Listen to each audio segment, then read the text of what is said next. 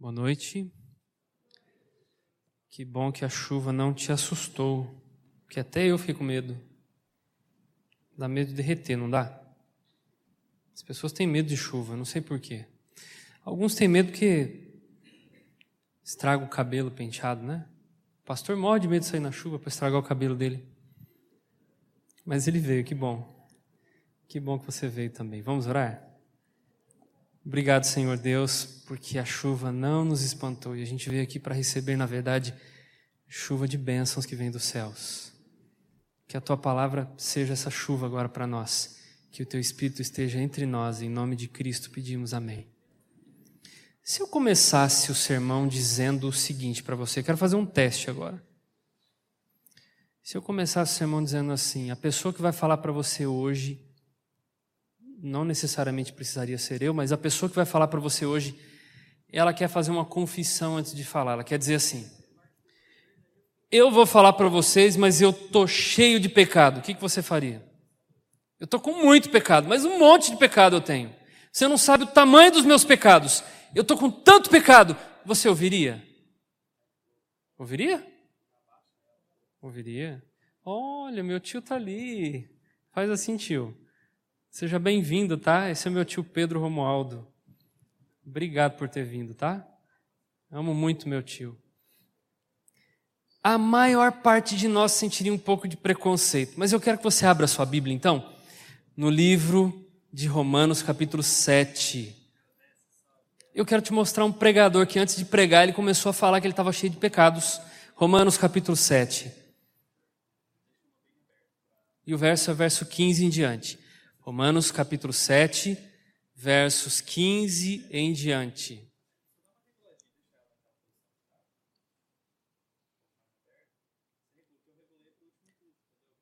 Se você encontrou, você vai acompanhar a leitura comigo.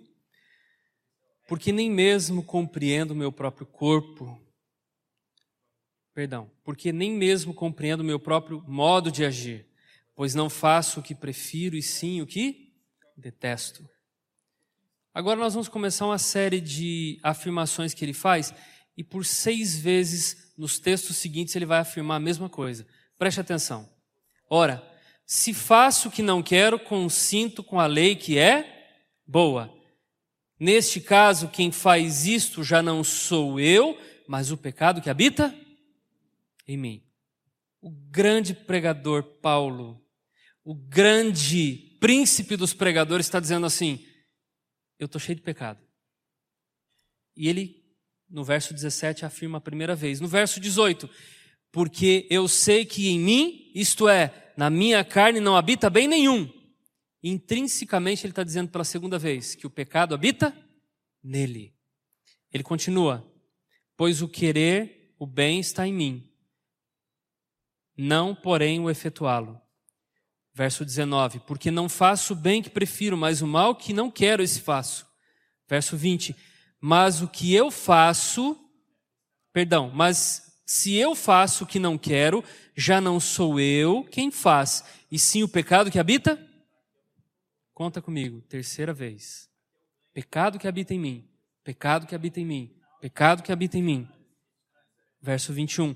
Então, ao querer fazer o bem, encontro a lei de que o mal reside em intrinsecamente, ele está dizendo de novo, pecado que habita em quarta vez. Verso 22. Porque no tocante ao homem interior tenho prazer na lei de Deus. Mas, verso 23. Mas vejo nos meus membros outra lei que guerreando contra a lei da minha mente. Pecado que habita em mim, de novo, sexta, quinta vez me faz prisioneiro da lei do pecado que está nos meus? Duas vezes no mesmo verso. Pecado que habita em mim. E o verso 24, um grande grito de socorro. Desventurado homem que sou, quem me livrará do corpo desta morte? O grande pregador Paulo, eu não sei se você entende, mas grandes, grande parte dos teólogos dizem que quando Paulo está afirmando isso, Paulo está se referindo à vida dele antes de se tornar cristão Paulo ele estava dizendo, ele estava abrindo o coração para as pessoas, dizendo assim: olha, quando eu era antes de ser cristão, era cheio de pecado. Isso é uma coisa que alguns teólogos dizem, mas não é verdade. Paulo está se referindo aos dias atuais que ele vivia, como cristão, e ele está dizendo assim: eu estou cheio de pecado. E talvez alguns teriam uma certa dificuldade de ouvir alguém que se afirma pecador falar sobre o pecado que a gente tem que abandonar. Mas Paulo está dizendo isso mesmo. Paulo está dizendo: eu tenho um grande problema. E isso era um problema que o incomodava e incomodava muito. Ele não conseguia viver em paz, porque ele sabia que havia grande pecado na vida dele. Mas que pecado é esse da vida de Paulo? Paulo, talvez, o que, ele estava cometendo? Que tipo de pecado era esse? Qualquer tipo de pecado incomoda, quer seja grande ou quer seja pequeno. Qualquer tipo de pecado. Qualquer tipo de pecado. Mesmo para os não cristãos, pecado também incomoda. Você sabia disso? Pecado sempre incomodou. Pecado não é nada bom, ele não traz nada de benefício para a gente. Mas tem gente que diz assim, mas, mas a gente, por que, que a gente gosta tanto de cometer então o pecado? Porque a gente nasceu numa natureza que tem na pecado. Ninguém nasce santo. Ninguém. Já não dizia o salmista do ventre da minha mãe? Já foi concebido em pecado. Todos nascemos com a natureza pecaminosa. E é isso que Paulo está tentando dizer. Isso incomodava muito ele. Ele ficava muito incomodado, ele ficava irritado com isso. Mas que tipo de pecado que Paulo tinha?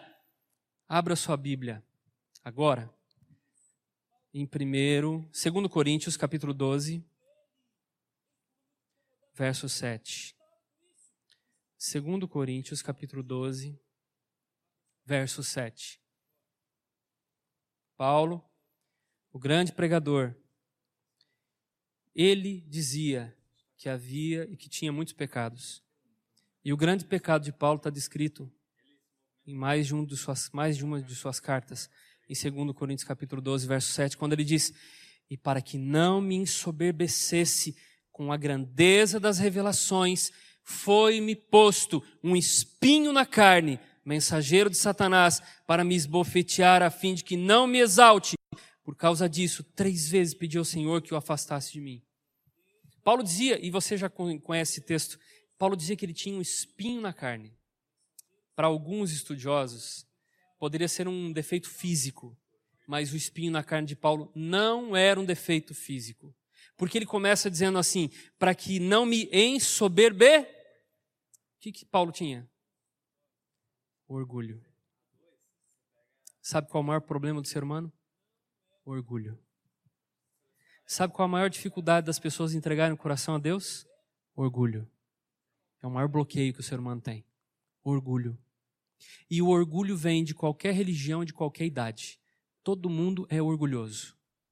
A gente luta contra o nosso próprio orgulho. Mas a gente tem que entender que pecado faz mal em qualquer proporção e qualquer tamanho. Todo pecado faz mal, quer seja pequeno ou quer seja grande. Todo pecado faz mal. Eu me lembro que uma vez eu entrei no quarto do meu filho e a parede estava todinha rabiscada. Ele pegou o lápis preto e ele começou a rabiscar em toda a parede, fazer desenhos. Ele era pequeno. Quando entrei no quarto, ele pensou que talvez eu não fosse ver. A parede estava todinha rabiscada. E eu perguntei para ele: Foi você? E ele, como se quisesse se esconder, mas ele disse: Mas não dá para ver, pai. Eu disse: Dá. Dá para ver sim, eu estou vendo. Ah, pai, você vai bater em mim, pai? Eu falei: Não, não, não vou bater em você. Vou fazer diferente hoje. Mas a vontade era bater. Você vou pegar uma bucha e você vai lavar. Ele falou: Ah, tá, isso é fácil, pai. Peguei a bucha, molhei um pouquinho, dei na mão dele. Ele começou com o braço direito. Um minuto. Ele trocou o braço. Mais um minuto. Ele estava com as duas mãos. E daqui um pouco ele estava suando. E o bichinho suava e dizia assim: Pai, é ruim apagar. Eu disse: É ruim. Mas o pior foi ter escrito. Porque para apagar é ruim mesmo. Nunca mais ele escreveu na parede. Nunca mais. Deus queria que a gente fosse que nem criança. Deus queria que a gente aprendesse só pela leitura da Bíblia. Quando a gente olha na Bíblia histórias que deixam ou deixaram pessoas tristes, já bastava, porque nós somos tão inteligentes que só de ler na Bíblia já bastava. Mas a gente é que nem criança às vezes. Também esquece do que a gente fez de errado. Orgulho. Todo pecado destrói. Uma vez uma advogada, grande advogada de uma cidade, eu era pastor na cidade, e ela me procurou e disse: Eu preciso lhe contar o que me incomoda. Para mim, ela era um exemplo. Mas ela disse assim: Tem algo que me incomoda, me persegue durante a minha vida inteira. O senhor percebeu que eu não tenho filhos? Eu disse: Percebi, mas o que, que isso tem a ver? Quando eu era uma menina jovem, eu e meu namorado, eu engravidei. E a gente teve que fazer uma escolha bem séria. Eu podia continuar com a criança no ventre e abandonava meus estudos, porque meus pais não iam aceitar nunca. Ou a gente podia se formar, tanto ele como eu, e depois a gente criaria a nossa família. E eu fui levada, eu fui levada ao aborto. Eu abortei, pensando que resolveria o problema. O aborto foi tão mal feito, pastor, que eu perdi os ovários, perdi tudo. E o grande sonho da minha vida nunca se concretizou. Eu sou triste a minha vida inteira porque eu não pude ter filhos. Não importa o tamanho do pecado, o pecado destrói. E a Bíblia fala que o pecado ele destrói tanto, mas destrói tanto que a Bíblia relata a história de um menino, um rapaz jovem, lá em Lucas capítulo 18, verso 18, que diz assim: certo homem de posição lhe perguntou, bom mestre, o que farei para herdar a vida eterna? Peraí, esse menino era o jovem rico. Ele tinha tudo que ele possuía, tudo que ele queria. Era rico. E quando ele perguntou para Jesus, alguma coisa estava incomodando ele. Alguma coisa incomodava. Tinha algum pecado na vida dele. Jesus não precisou ir muito longe para colocar alguns parâmetros para se salvar e logo ele encontrou que ele estava perdido. Sabe o que barrou aquele jovem de se encontrar e a história dele ser diferente na Bíblia? Orgulho. Só orgulho. A maior parte das pessoas tem orgulho e orgulho demais. O orgulho destrói. E tem gente que, quando não entende essa natureza pecaminosa, as pessoas, a maior parte das pessoas não consegue entender a natureza pecaminosa e por não entenderem a natureza pecaminosa, elas cometem atos piores. O pecado incomoda tanto a mente que hoje, a cada 40 segundos no mundo, alguém se mata. Essa é a estatística. A gente vai passar aqui 20 minutos, 30 minutos, a gente passa uma hora e pouco na igreja. Quantas pessoas não se mataram nesse tempo? A cada 40 minutos, alguém está se matando hoje. E por que estão se matando? Eu não me esqueço daquele ator famoso, Robbie Williams. Adorava os filmes dele. Morreu triste solidão. Pecado traz solidão. Quando eu busco e eu tento encontrar a solução para minha vida sozinho, sem Jesus, eu só me encontro na solidão. Eu só vou gastar tempo para descobrir que eu sempre vou ser só. Primeiro perigo de não entender o problema da natureza pecaminosa é que quando a gente não entende a natureza pecaminosa de verdade, como Paulo também ficava angustiado, muita gente se mata espiritualmente. Foge. Corre. Não quer compromisso. Segundo perigo. Quando as pessoas não entendem o papel do pecado, da natureza pecaminosa na nossa vida. Segundo perigo, as pessoas tendem a abandonar Jesus porque elas não sabem como viver com a natureza pecaminosa, porque elas buscam perfeição e a Bíblia nunca diz que a gente ia encontrar perfeição. O próprio Paulo diz assim: Eu tenho um espinho na carne e esse espinho na carne me incomoda muito. E eu já pedi três vezes E tem gente que vive pedindo para Jesus assim: Senhor, eu queria ter uma vida perfeita estando do teu lado, eu queria que tudo fosse bom, eu queria que tudo fosse maravilhoso, eu queria que tudo se resolvesse, eu queria ter dinheiro, eu queria os meus problemas todos solucionados, uma família feliz. Quando não entendemos o papel da natureza pecaminosa na vida do ser humano, primeiro ponto, a gente pode correr o risco de se matar. Segundo, o perigo de abandonar Deus de uma vez por todas. Terceiro, e talvez o pior, o perigo de nos encontrarmos no caminho do cinismo. A gente entra num cinismo total. O cinismo espiritual, ele é tão fatal que as pessoas com o tempo não percebem mais que existe pecado. Minha avó mora na beira da linha do trem. Aqui não passa trem, né? Passa? Eu já estava tão acostumado a dormir na casa da minha avó que de madrugada, quando passava o trem, eu não ouvia mais o trem. E tem gente que mora em, em avenidas bem movimentadas e com o tempo você, não, você acostuma tanto com o barulho que a avenida movimentada não faz mais diferença nenhuma. Eu me lembro que uma vez eu fui dormir num sítio, fui fazer uma programação lá em Mamborê.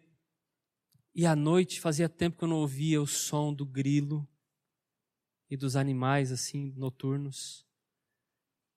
E o barulho era era tão silencioso, dava para ouvir qualquer coisa no barulho, no escuro, que eu fiquei com medo de dormir.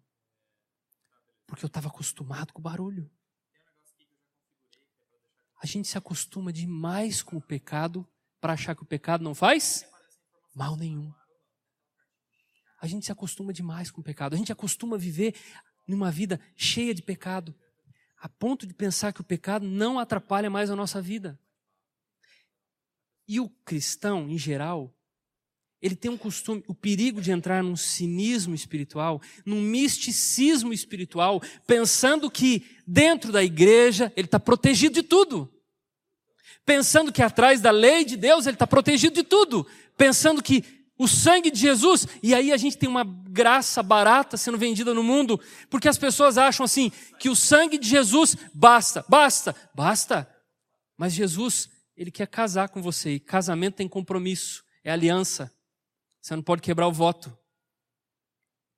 A graça barata é vendida de um jeito simples hoje. Bem simples. As pessoas dizem assim: basta aceitar Jesus. E eu olho para a história do rico de novo, jovem rico, quando ele diz assim: ele estava desesperado. O que, que eu preciso para herdar a vida eterna? E Jesus disse para ele de forma bem simples: Vende tudo que você tem, me segue. Dá aos pobres. Ele não estava preparado. E se Jesus falasse para você hoje? Você que está na igreja, é, você que está aqui, você que tem um nome no livro da igreja, você que é adventista 20, 30, 40, 50. Ah, mas eu já provei que eu sou fiel a Deus. Mas se Jesus chegasse para você hoje e falasse assim: vende tudo que você tem e me segue, o que, que você faria? Eu já sigo Jesus. E o jovem disse assim: Eu já fiz tudo isso. E Jesus disse: Não fez. Você está precisando se libertar de novo. Sabe por que você está precisando se libertar? Porque você está, você entrou num, num terreno de modismo espiritual. Você acha que é cristão. Você acha que é crente.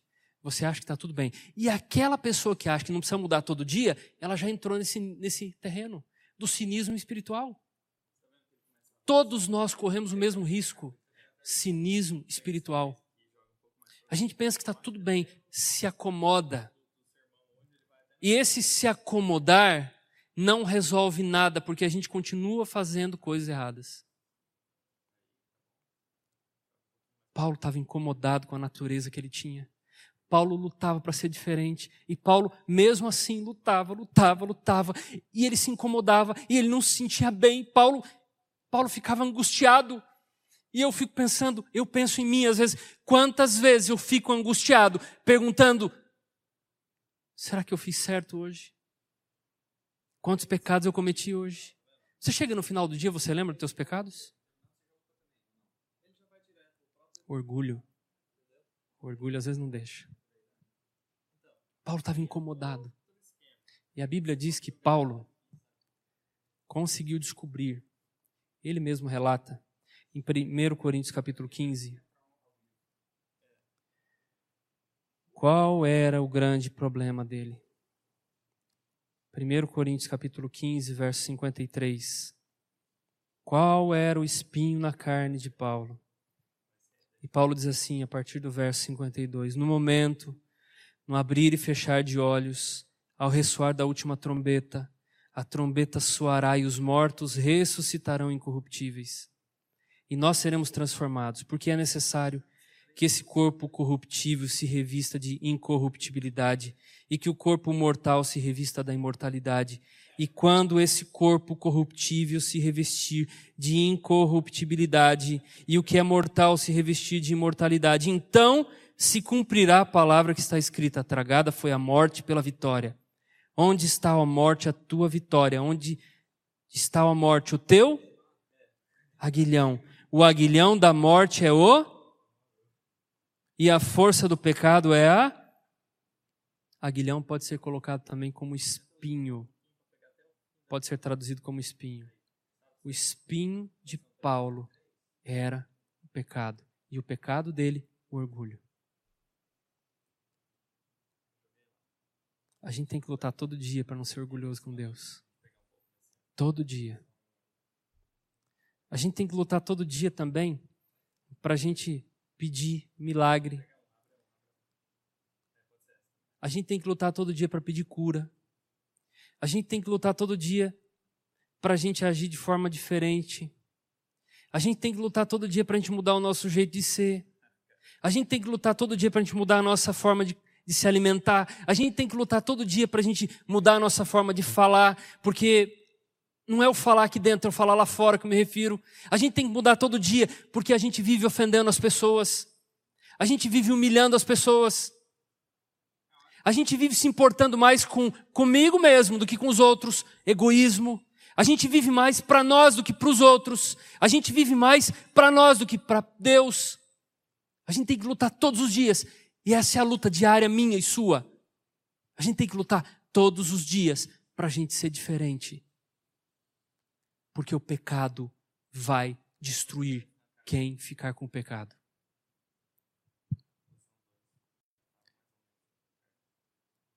Quando Paulo se refere ao pecado,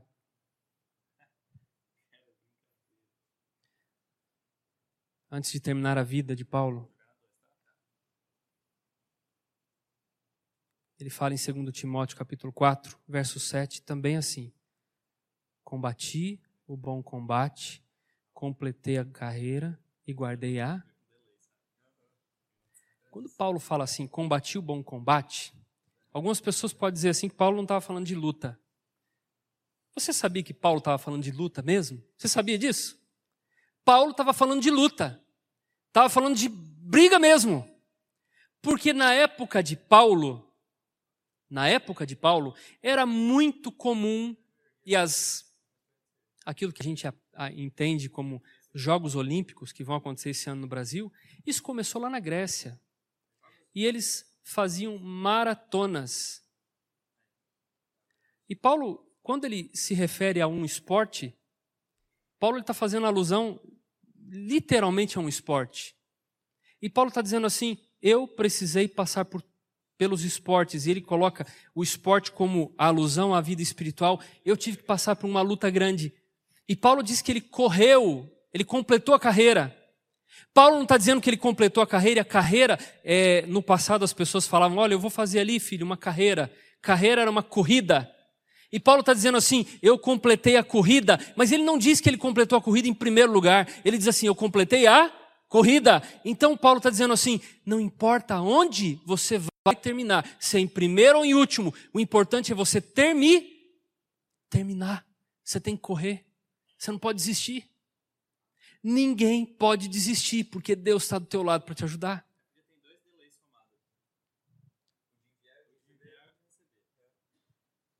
Quando eu cheguei numa cidade nova para ser pastor, eu fui para uma Uma cidade bem pequenininha, tinha mais ou menos 4 mil, 5 mil habitantes. E eu conheci uma mulher que pediu para fazer uma visita um dia para ela. E ela disse para mim assim uma vez: Pastor, eu tenho uma dificuldade muito grande em sentar nos bancos da igreja de novo. Muita dificuldade em sentar nos bancos da igreja. Porque se você me perguntar qualquer coisa da Bíblia, eu sei tudo. Se você me perguntar que a gente tem que perdoar, eu sei. Se você me perguntar que Jesus vai voltar, eu sei disso. Se você me perguntar que eu tenho que me preparar melhor, eu sei disso tudo. Só que eu tenho um problema dentro de mim, eu tenho um pecado dentro de mim. Eu não consigo tirar do meu coração. O que, que você tem? Ela disse: ódio. Muito ódio. E toda vez que eu ah, me ajoelho para orar, toda vez que eu vou falar com Deus, meu coração está pesado eu não consigo falar com Deus. Eu sinto culpa do meu passado. Eu sinto culpa de quem eu sou hoje no meu presente. Eu não consigo me ver no futuro como alguém que perdoa, alguém boa. Eu tenho muitas mágoas no meu coração. Mas eu disse, mas qual foi essa mágoa que você carrega tão grande no peito que você não consegue limpar? Antes eu vou te contar a história. Há um ano atrás, a minha filha Raíssa estava do meu lado. Minha filha Raíssa cresceu comigo dentro da igreja. Ela foi aventureira, foi desbravadora. Eu tenho três filhos, tenho, tive três filhos. A Raíssa era mais velha, depois a Rayane, depois o João mais novo. Um dia a gente descobriu que a Raíssa estava namorando escondido. Só que a Raíssa era muito nova, ela tinha 12 anos, 13 anos, e eu disse para ela assim: Filha, não faça isso, filha. Então, quando a gente conversou um pouquinho com ela e explicou para ela, ela entendeu e ela parou o namoro. Mas de vez em quando a gente sabe que ela se encontrava com o namoradinho dela. Um dia, o tio do namoradinho veio aqui em casa, a gente não viu. Parou com a moto em frente de casa e disse assim: Sobe na moto que eu vou levar você para ver ele de novo. E ela disse assim: Não, mas eu não posso. Minha mãe, ninguém mais apoia, ninguém deixa. Não, mas é a última vez, sobe aqui na moto. Ela subiu. Ele levou ela para o mato e degolou ela. É por isso que eu tenho raiva. É por isso que eu tenho ódio. E é por isso que eu não consigo entender o perdão de Deus. Eu disse para ela assim: O pior de tudo é que ele pode ser perdoado e você não. O pior de tudo é que ele que foi preso, que está sendo julgado e que vai ser condenado por assassinato, para ele ainda tem chance. E você, por não perdoar, pode perder o céu por uma bobeirinha. Deus está disposto a perdoar todo mundo. Deus não olha para o seu passado e condena você como você mesmo te condena, ou como seus parentes te condenam. A gente é muito bom para condenar os outros. Quando alguém erra, a gente coloca o dedo na pessoa e continua deixando ela deitada, caída no chão. A gente não dá a mão. Eu quero fazer um pedido bem simples para você hoje. Primeiro conselho que eu vou te dar: Deus pode perdoar você. Eu queria tanto que você viesse amanhã. Não deixa de vir amanhã. Amanhã vai ser um dia especial, tá? Amanhã e sábado, uma coisa diferente vai acontecer aqui.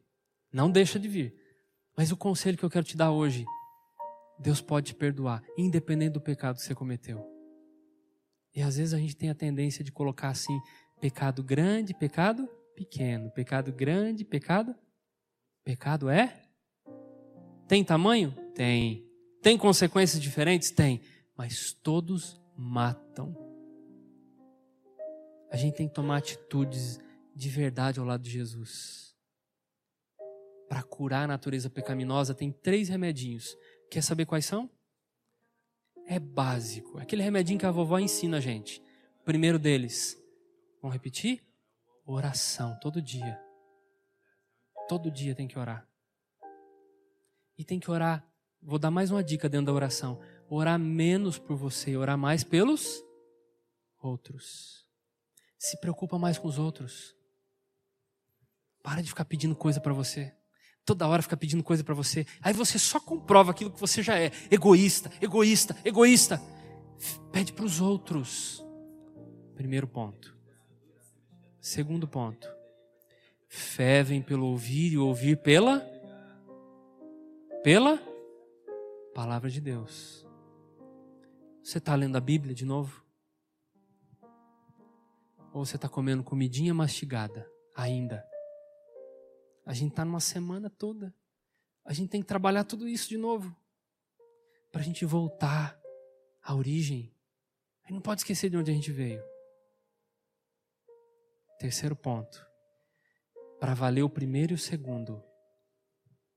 Você está fazendo sua parte principal mostrando o Evangelho para alguém? Porque se a gente não está fazendo, a nossa vida é morta. Não tem valor nenhum. oração, leitura e testemunho. Para a gente voltar a viver. Essas três coisas deixam o nosso eu de lado e a gente passa a se importar mais com o próximo. E o nosso coração começa a transformar. Começa a se transformar. Deus está disposto a te perdoar. Deus tem uma maneira estranha de perdoar. Se eu fosse Deus e se eu fosse alguém que julgaria as pessoas, a maioria de, nós talvez estaria perdida, porque eu seria muito duro, um juiz muito duro. Mas Deus tem uma maneira muito estranha de perdoar. Não dá nem para entender o jeito que Ele perdoa. Não dá para nem entender o porquê que Ele perdoa. Não dá para entender porque Ele tira alguém da cadeia. Mas Ele quer tirar você da cadeia do pecado. Ele quer curar você. Fábio vai cantar. Você não precisa se expor.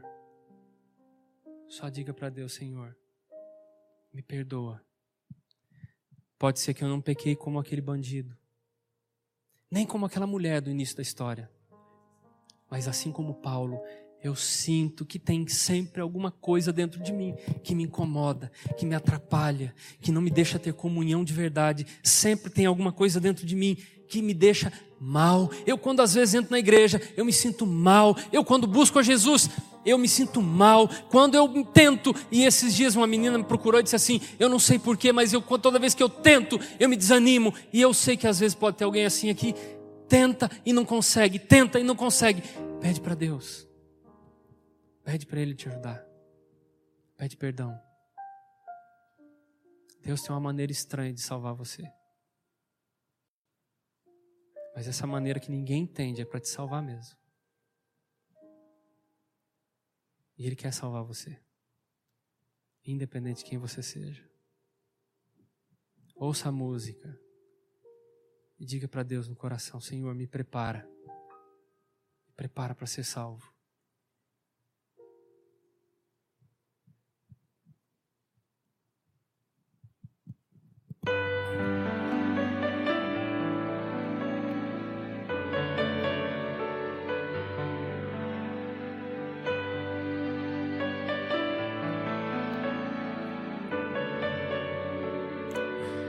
É claro que não foi comum tudo isso que aconteceu.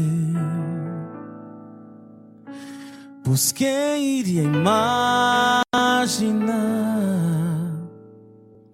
o que haveria em Belém? Olhando a manjedoura, José compreendeu o que o anjo disse aconteceu. E então pensou por que eu, um carpinteiro tão comum, que um bebê tantos reis e com poder,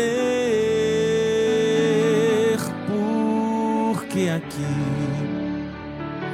na estrebaria entre animais, porque Maria apenas uma moça mais. E agora eu consigo anjos a cantar. Que maneira estranha de alguém salvar.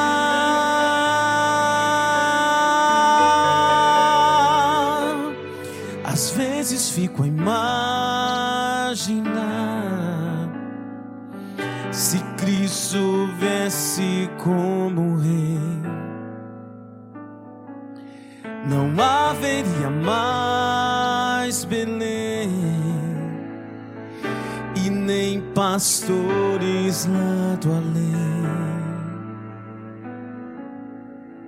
O amor de Deus foi longe, escolheu se humilhar. José teve em seus braços a Jesus e então pensou por que